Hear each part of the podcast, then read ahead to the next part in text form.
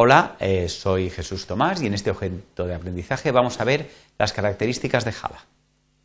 Los objetivos son los siguientes, vamos a enumerar las características del lenguaje de programación Java y vamos a resaltar las ventajas e inconvenientes eh, de este lenguaje. Eh, vamos a resaltar las siguientes características. Primero, diremos que Java es simple y familiar, Java es orientado a objetos, es independiente de la plataforma, es interpretado, es un lenguaje seguro, robusto, es distribuido y dinámico y además Java es multithread. Eh, es simple y familiar, al estar basado en C, ya millones de programadores en todo el mundo ya conocen básicamente su sintaxis. Además, ha sido desarrollado desde cero, sin ningún tipo de concesión, digamos, de compatibilidad. Por lo tanto, pues, eh, ha resultado un lenguaje extremadamente sencillo, donde no existen punteros, macros, registros ni definición de tipos, lo cual lo hace muy rápido de aprender eh, y simplifica muchísimo, eh, digamos, la programación en Java. Esto lleva a una reducción del número de errores. Además, Java es orientado a objetos. Es, orientado a objetos desde la base, de hecho casi todo en Java van a ser objetos, incorpora las características de la programación orientada a objetos más importantes, como es el encapsulamiento, el polimorfismo, la herencia y el enlace dinámico. Sin embargo, no han decidido eh, incorporar otras características de la programación orientada a objetos menos útiles, como son la herencia múltiple o la sobrecarga de operadores.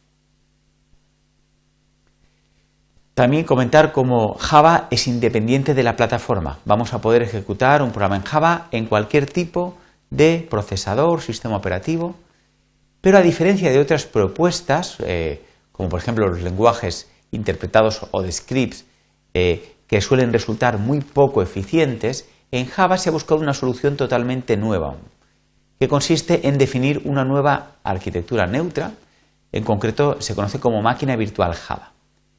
Digamos que es una nueva arquitectura similar a lo que es la arquitectura de un procesador, donde tenemos los registros, un PC, y un lenguaje máquina, digamos que en Java le vamos a llamar los bytecodes, pero realmente no es un verdadero procesador, digamos, sino que es eh, una máquina virtual. De hecho, hace falta un software de interpretación para poder ejecutar este supuesto lenguaje máquina, lo que llamaremos bytecodes. Esto, de alguna manera, también, eh, esta independencia de la plataforma repercute en que han tenido que decidir una representación para los datos determinada, de forma que siempre toda máquina virtual Java va a ser la misma, independiente del procesador en el que estemos trabajando. De hecho, los enteros se van a representar siempre en complemento a 2, bien sean de 8, 16, 62 o 64 bits. Los números reales se representan en el formato IE cubo 754 y los caracteres en formato Unicode de 16 bits. Eh, digamos, la característica anterior nos lleva a que Java es un lenguaje interpretado. De hecho, lo primero que vamos a hacer es crear nuestro código fuente en Java, en ficheros.java, y usaremos un compilador de Java para transformarlo en estos bytecodes. Estos bytecodes se almacenarán en ficheros .class. Estos ficheros .class son los que distribuiremos a los diferentes sistemas y para su ejecución utilizaremos un intérprete o máquina virtual Java. Eh, este intérprete lleva directamente eh, a la ejecución de este programa. Esta forma de trabajar presenta bastantes ventajas frente a otros lenguajes interpretados. En concreto, estos bytecodes son mucho más compactos que un lenguaje, por ejemplo, de scripts. Aparte, esta ejecución es mucho más eficiente que otros lenguajes interpretados y el código es confidencial. Podemos distribuir estos ficheros .class y, eh, digamos, va a ser muy complicado que alguien pueda acceder a nuestros algoritmos. Eh, hay otra alternativa al uso directo de intérpretes. Estos bytecodes pueden ser transformados utilizando un compilador just-in-time en código nativo directamente del procesador donde va a ser ejecutado, lo que serían, digamos, ficheros .exe, por poner un símil. Eh, de esta forma, la ejecución puede resultar mucho más rápida que cada vez tener que ir interpretando eh, estos bytecodes. También esta característica peculiar de Java nos lleva a que Java es especialmente seguro.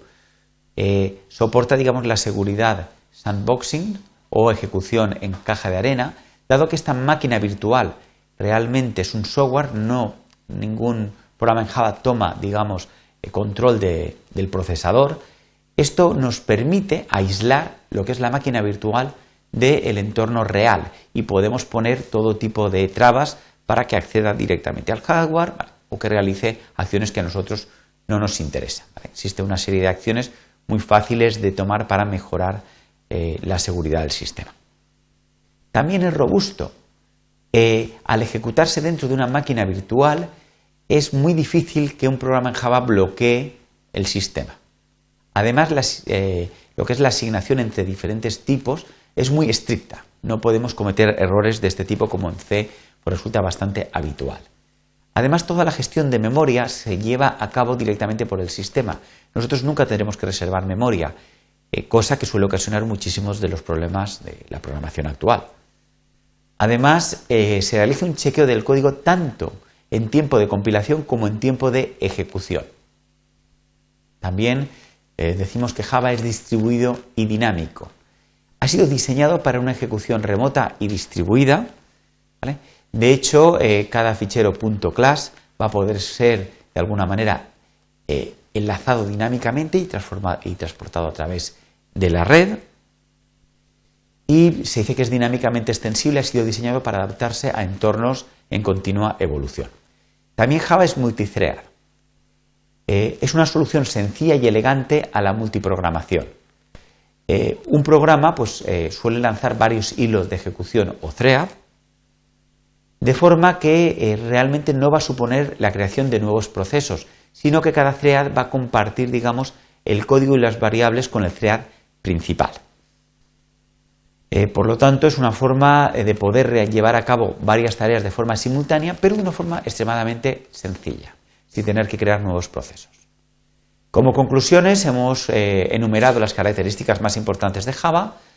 Hemos sobre todo destacado sus ventajas, sobre todo es que Java es mucho más que un lenguaje de programación, es un entorno completo para desarrollo de aplicaciones distribuidas, donde destacamos sobre todo la sencillez de la programación y eh, que una vez que escribimos un programa en Java, este es eterno, nunca vamos a tener que cambiarlo, aunque cambiemos el sistema operativo o nuestra plataforma seguirá pudiéndose ejecutar y además es universal. Vamos a poder ejecutarlo en cualquier sistema siempre que dispongamos de una máquina virtual Java para este sistema. También hay eh, graves inconvenientes. El más importante es que es un lenguaje interpretado, lo que lleva a una ejecución poco eficiente. Además, al impedir el acceso directo al hardware, pues va a, limitar, eh, a limitar las posibilidades de nuestros programas. Bueno, hasta aquí la presentación. Muchas gracias por su atención.